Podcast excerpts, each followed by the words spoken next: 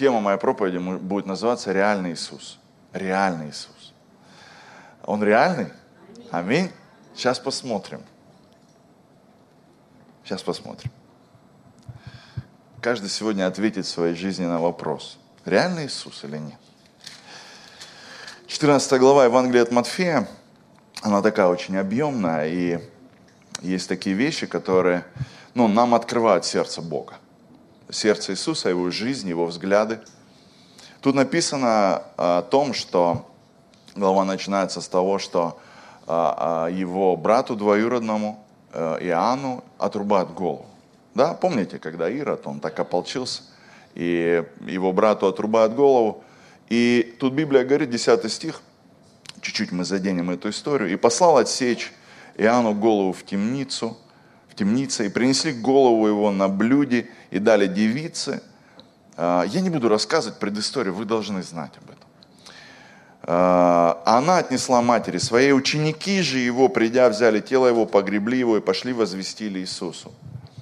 И услышав, Иисус удалился оттуда на лодке в пустынное место один, а народ, услышав о том, пошел за ним из городов пешком.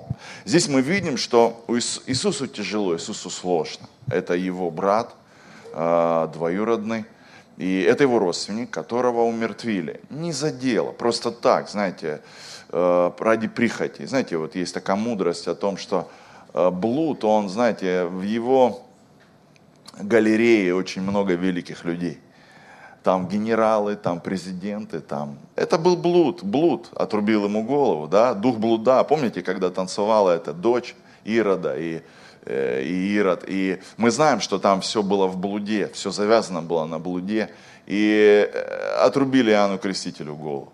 И знаете, в галерее блуда очень много голов, очень серьезных голов, очень важных голов. Там голова царя Давида даже есть голова царя Соломона. Там много голов самых разных, много трофеев.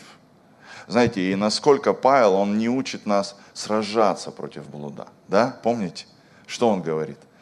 Противостойте ему твердой верой, да? Увидите блуд. Да, так говорит или нет? Как? Убегайте. Он говорит, даже не связывайтесь. Даже не связывайтесь с ним. Просто бегите. Знаете, сколько раз я видел людей, которые пытались сражаться, не убегали. И их головы тоже, знаете, в галерее. И, знаете, здесь написано дальше, что Иисусу было тяжело, сложно, такая трагедия для него. Но 14 стих, 14 э, глава, 14 стих, мы сегодня здесь, в этой главе, если вы будете читать, не знаю, получится у нас выводить. Э, и выйдя Иисус увидел множество людей и сжалился над ними. Больных исцелил больных их. Знаете, здесь написано, что несмотря ни на что, да, несмотря на то, что проблемы, трагедии какие-то произошли сейчас в его жизни, и смерть близкого человека, для него важны были люди. Для него всегда важны люди. Для него всегда важно, когда люди, людям нужна помощь от Бога. Когда люди приходят к Нему, когда они э, хотят от Него чего-то, когда они верят, да, когда они следуют за Ним, следуют за Ним. Люди следовали за Ним, люди верили, даже больные, хромые, они верили, что Он может что-то сделать в их жизнях. И, но, и Иисус, видя, да, и видя их, видя их веру, видя, что они идут за Ним, он исцеляет их, несмотря на, на печаль, на трудности, несмотря на то, что, знаете, что ну, у кого-то, знаете, может быть, он не говорил, что у меня там рабочий день там закончен, да, у меня там, ну, есть какие-то, поймите меня, у меня есть проблемы свои, какие-то дела, у меня близкий умер, вы ко мне вот идите отсюда вообще, что вы ко мне пришли, что вы за мной ходите. Иисус не говорил так, потому что это, ну, это сердце Бога, Он так не может сказать. И дальше написано, что когда же настал вечер, приступили к нему ученики его, и, э, и сказали, знаете, приступили ученики, мне нравится это место. Место здесь пустынное, и время уже позднее, отпусти народ, чтобы они пошли в селение и купили себе пищу. Знаете, приступили, такое слово, приступили, не просто подошли там Иисус, а приступили. Знаешь, тебе когда-нибудь приступала жена или муж приступает, говорит, слышь, уже там гвоздь сколько забить не можешь вообще. Прям приступает. Приступали когда-нибудь тебе, да? И я понимаю, много голодных мужиков. Мы вчера были на свадьбе, и, э, ну, знаете, на свадьбу обычно никто не ест с утра. Ну, так, так знаете, такая есть традиция у некоторых. Потому что, знаешь, сейчас будет свадьба, это самое, тем более она такая полудневная, нужно место, чтобы побольше было. И мы сидим за столом, знаете, голодные мужики, и ведущие рассказывают что-то, рассказывают, рассказывают. Стол уже, мы сидели сначала молодых ждали, я не знаю, минут 20-30, пока они там нафоткаются. Потом ведущий пришел и начал там нам песни какие-то петь. И мы уже сидим, я смотрю на некоторых братьев, и я определяю, кто кушал сегодня, а кто нет. Потому с какой злобой они смотрят на ведущего, потому что здесь столько еды, а, и голодные мужики, знаете, у части мужчин часть мозга отключается, когда они голодны, да? Помните Исава, да, у него же часть мозга отключилась, когда он был голодный. И часть, у мужчин часть мозга отключается, когда они голодные женщины. И вот знайте об этом. Не ругайтесь на мужчин, когда они голодные и злые. Потому что у них реально что-то отключается там.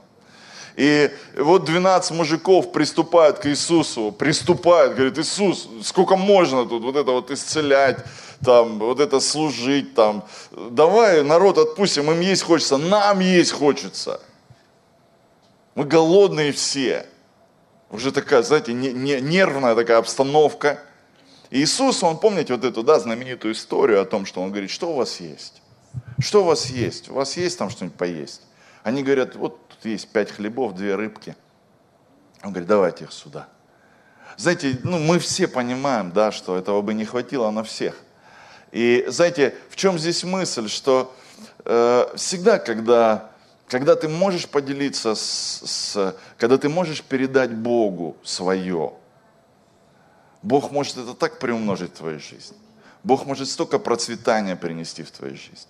Эти 12 человек, 12 апостолов – они потом собрали 12 коробов, помните, да, после этого, после того, как Иисус преломил и возблагодарил Бога, 12 коробов. Почему 12 коробов?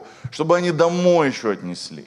Каждый взял по коробу домой отнести, накормить своих жену, жен, близких всех – и знаете, здесь, ну, как бы, вот э, я почему об этом говорю, друзья? Я не говорю об этом, знаете, там, что-то вы думаете, я просто по голове иду. Мы сейчас, э, ну, ну, пытаемся понять характер и сердце Христа. Что происходило в день, в сложный день его жизни, в тяжелый день его жизни. Потом дальше что происходит? Мы подбираемся к нашей проповеди, не переживайте, я все понимаю, веду э, как бы веду, чтобы мы пришли к какому-то апогею. И дальше, да, дальше написано 22 э, стих. И тот час, то есть после этого, после 21-го, а евших было около пяти тысяч, кроме женщин и детей, да, 22 стих. И тот час понудил Иисус, понудил Иисус учеников своих войти в лодку и отправиться прежде его на другую сторону, пока он отпустит народ. И отпустив народ, взошел на гору. То есть после всего этого, представьте, весь день вот такой, знаете, проблемный, ну как бы столько, столько забот, смерть близкого человека, кого-то исцелить, служить, там столько людей накормил. Вот такой день, знаете, такой, ну серьезный с приключениями, с такими, с разными. И отпустив народ, он пошел помолиться, да, на гору и наедине, и вечером остался там один – а лодка была уже на середине моря, и ее било волнами, потому что ветер был противный. То есть ученики были в лодке, Иисус стоял на берегу, и дальше подходим к развязке. И ученики в четвертую же стражу ночи, 25 стих, пошел к ним Иисус, идя по морю, и ученики его, увидев его, идущего по морю, встревожились и говорили, это призрак, и от страха вскричали. Знаете, вот здесь мы немножко поговорим.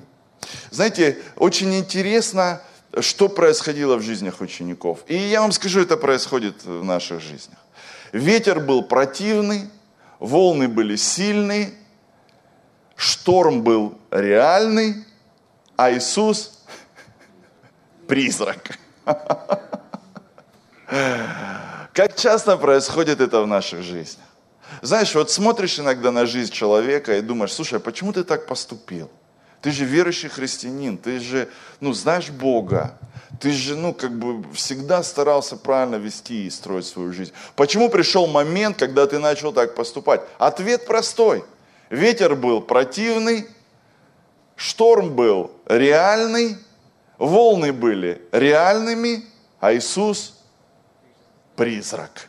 Понимаете? И когда Иисус призрак, вот тогда все, все самые серьезные ошибки мы совершаем в своей жизни. Когда, знаешь, все вокруг, все обстоятельства, которые вокруг тебя, они складываются так, что они становятся такими реальными. И ты смотришь на них, здесь беда, бизнес что-то не так пошло, там э, в семье что-то не так пошло, там в служении что-то не так пошло, в церкви что-то не так пошло. Все становится реальным, а Иисус становится призраком. И Библия говорит, что это такой страх пришел в их жизни, в их сердце. Они смотрят на все это и говорят, слушай, э, ну как бы, ну, ну, ну не так как-то, да? Ну не так, ну кто это идет, кто это может идти? Знаете, всегда я замечал, когда только Иисус начинает проявлять свою божественную природу, сразу он становится каким-то призраком. Как только он по-человечески делает, поступает, говорит, все реально, реально, Иисус реальный, все. Вот как только божественная природа, сразу же какой-то призрак становится. Помните, когда Фома, почему стал Фома неверующим, знаете? Воскресное служение пропустил одно, когда Иисус пришел. И неверующим стал сразу. Не пропускайте воскресное служение, друзья, а то будете неверующими. Фома не пришел на служение, когда Иисус приходил. Помните, когда Иисус пришел, э, с учениками поговорил, они все поверили, они все поняли. Через на следующее служение Фома приходит, они ему говорят, Иисус был. Он говорит, да ладно.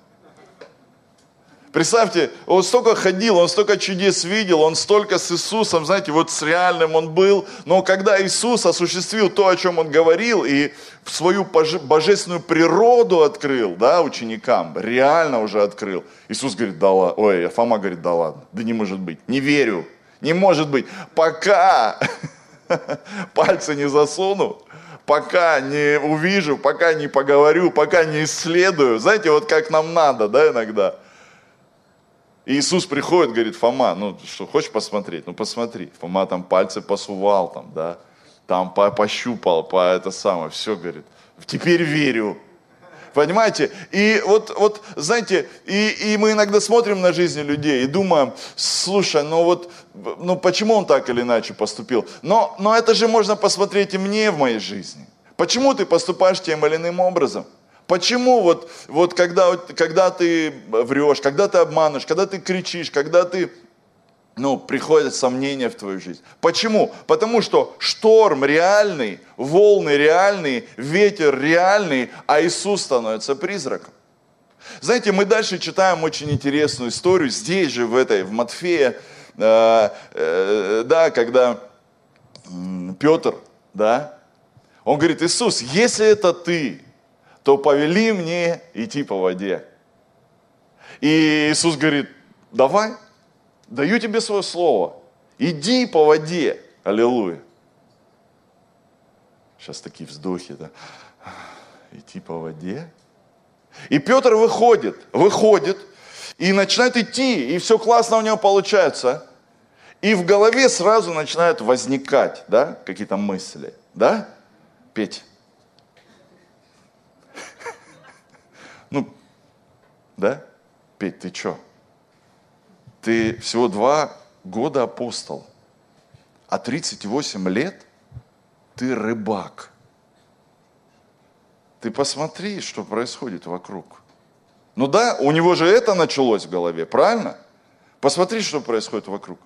Ты измерял величину э, этих волн, ты чувствуешь силу шторма, ты знаешь, что Гришка умер в этот шторм.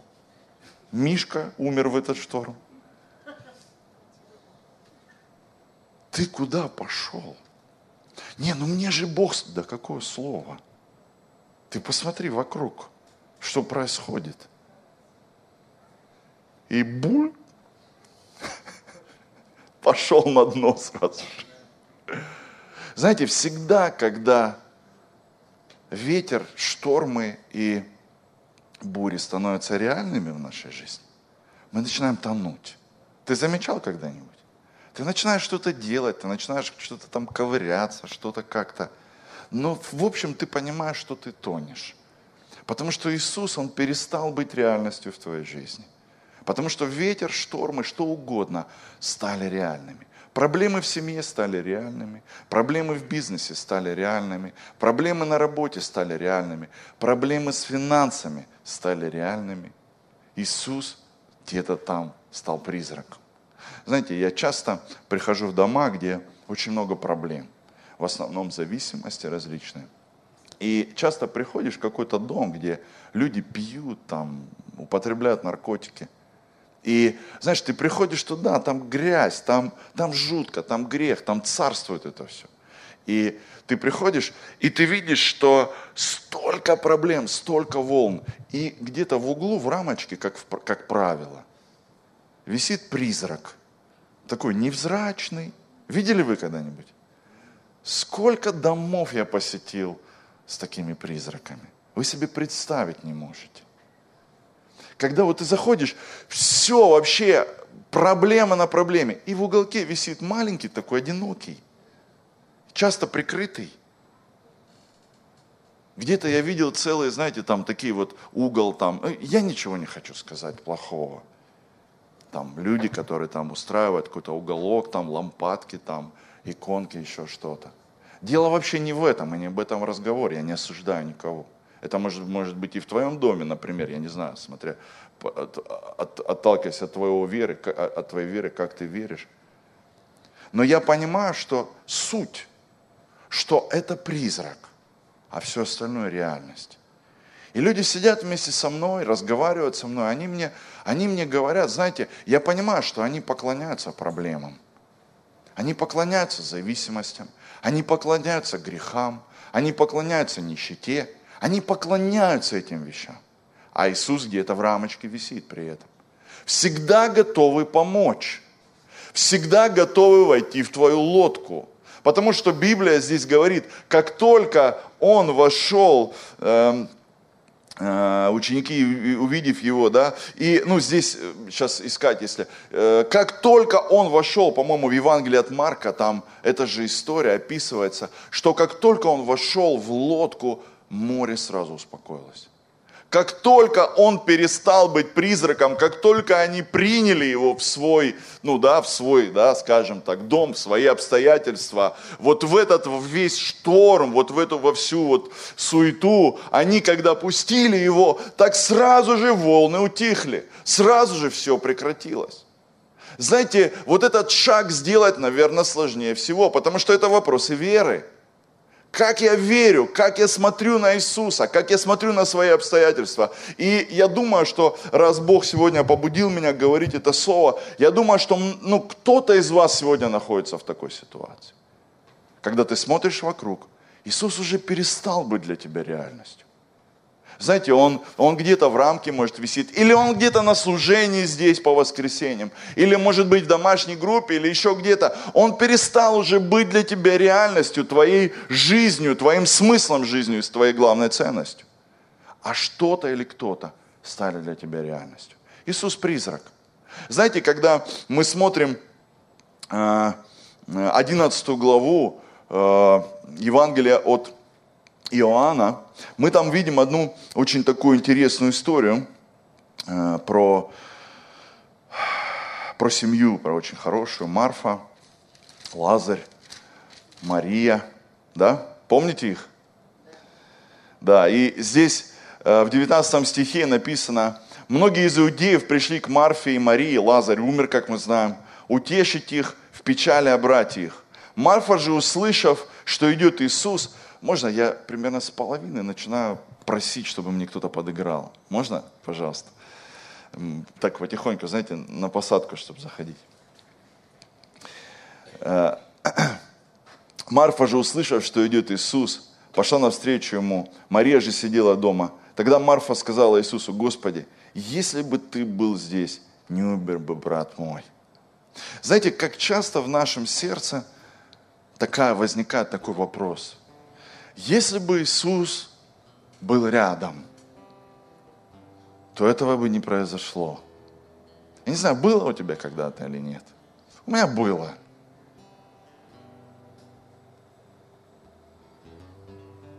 Знаешь, открываешь холодильник, а там ничего нет. Ты думаешь, если бы Иисус был рядом, этого бы не было. Открываешь хлебницу, там крошки только. И думаешь, если бы Иисус был рядом, этого бы не было. Но Библия учит нас, что куда бы я ни пошел и где бы ни оказался, Господь всегда со мной. Помните, Давид говорит, хоть на небо, хоть вниз. Нигде нету места, где не было бы Бога. И я убежден, что любая ситуация, в которой ты оказываешься, она лишь, ну, она дана для чего-то. Разная бывает. Знаете, если мы говорим о церкви, я когда здесь молился, поклонялся, Бог показал мне одно место, когда тело Иисуса было разорвано.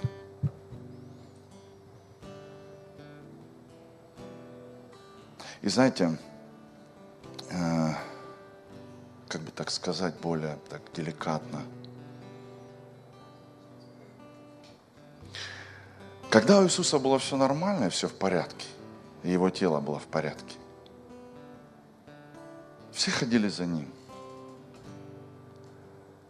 Как только что-то начало происходить с его телом, когда его начали рвать, когда его начали бить, все разбежались. Что такое тело? Это церковь. Когда все хорошо в церкви, я много раз видел в своей церкви, когда все хорошо,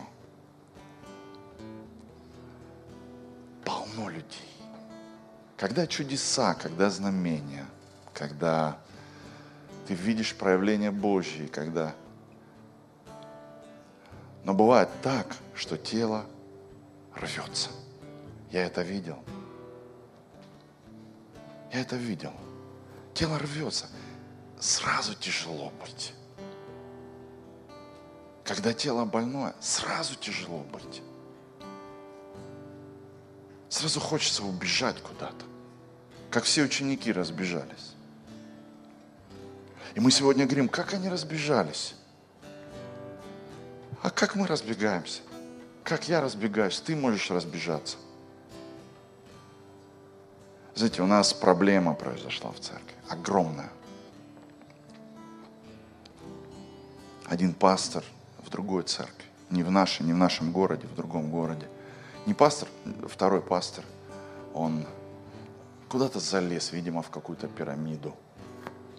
И, ну, насобирал денег и скрылся. Я не знаю, на каком этапе это произошло. Я не знаю, что произошло, на каком этапе, но знаете, что я увидел? Дело не в этом. Там он ушел, это его. Я знаю, как действует сатана. Сатана действует, он приводит кого-то или использует кого-то, кто, казалось бы, кристально честный, для того, чтобы уничтожить. Как помните, в Украине церковь такая одна из самых больших, да, пастор Сандей. Знаете, там пришли два человека, очень проворные, очень мудрые, очень такие, знаете, вот. И оболгали, обманули, втянули пастора в какие-то там финансовые махинации. И потом они пропали. Они же, им даже деньги не были важны. Знаете, как делает дьявол? Он просто разрывает церковь, как тело. Разрывать, чтобы, чтобы убрать, чтобы уйти, убрать людей, чтобы люди разошлись. И в эти моменты Иисус, как правило, становится призраком выходят на первый план какие-то другие вещи. Финансы, какие-то недовольства, какие-то сомнения. А все потому, как сильно, друзья, я, я смотрю, я думаю, как сильно сатана может поразить. Как сильно он может поразить. Как сильно он может влезть, как сильно он может. И я сегодня смотрю, сколько, сколько людей огорченных, огорченных людей. Тело иногда болеет. Но я знаю одно, что Иисус, Он воскрес. Аминь. Я знаю, что пришел момент, Иисус воскрес из мертвых. И вот тогда мы увидели настоящую силу Божью, силу церкви, силу тела Христова. Вот когда мы увидели. Знаете, потому что разное бывает. Вас я знаю, я очень почитаю пастора Максима, я знаю, какая трудность, да. Ксения, знаете, я смотрю на вас и в очередной раз убеждаюсь, самая сильная конструкция семьи, самая сильная конструкция семьи – это Христос.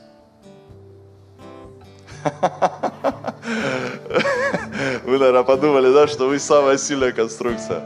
Конечно же, на Христе. Но мы же все понимаем. Христос.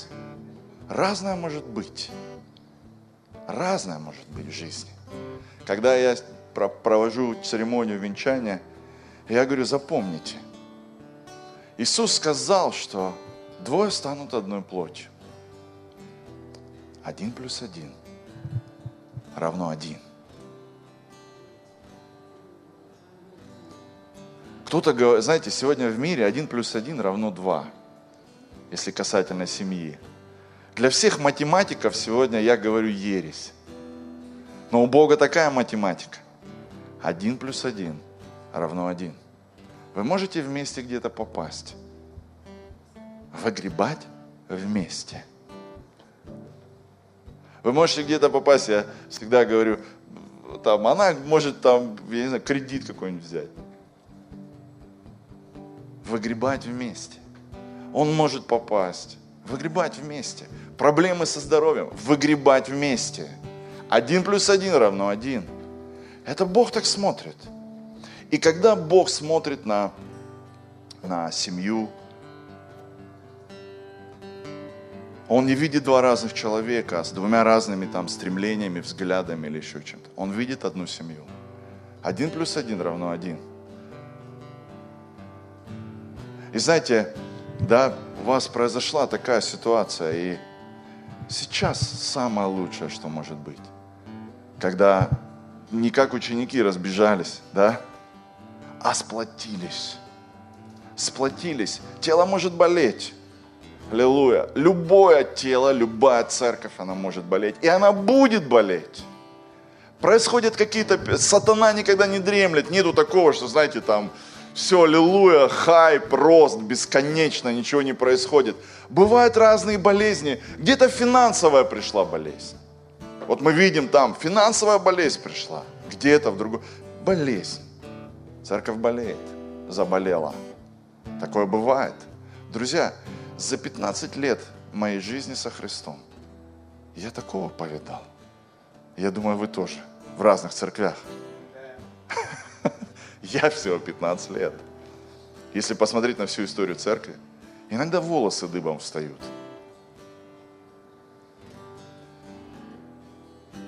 Помните эту историю, когда, э, я не знаю, может быть, вы знаете или нет, Русь искала, куда приткнуться. Какой вере?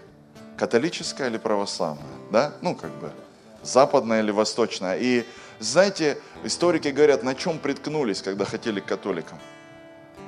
Там в этот момент шли такие, знаете, интересные события. Один папа захотел отменить эдикт папы, который был до него. Он ему не нравился. И он раскопал того папу, посадил его на престоле, сзади поставили человека, который, знаете, соорудили суд – Сзади поставили человека, который бы отвечал за этого папу мертвого. Для того, чтобы предать его анафеме. И, конечно же, этот человек, который сзади сидел, он во всем сознался за этого папу. Его предали анафеме, похоронили обратно.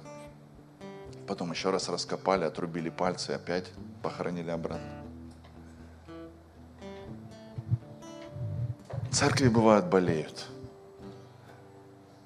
Но слава Иисусу Христу, что Он милостивый Бог. Он всегда выводит. Аллилуйя. Что я вижу? Бог всегда выводит.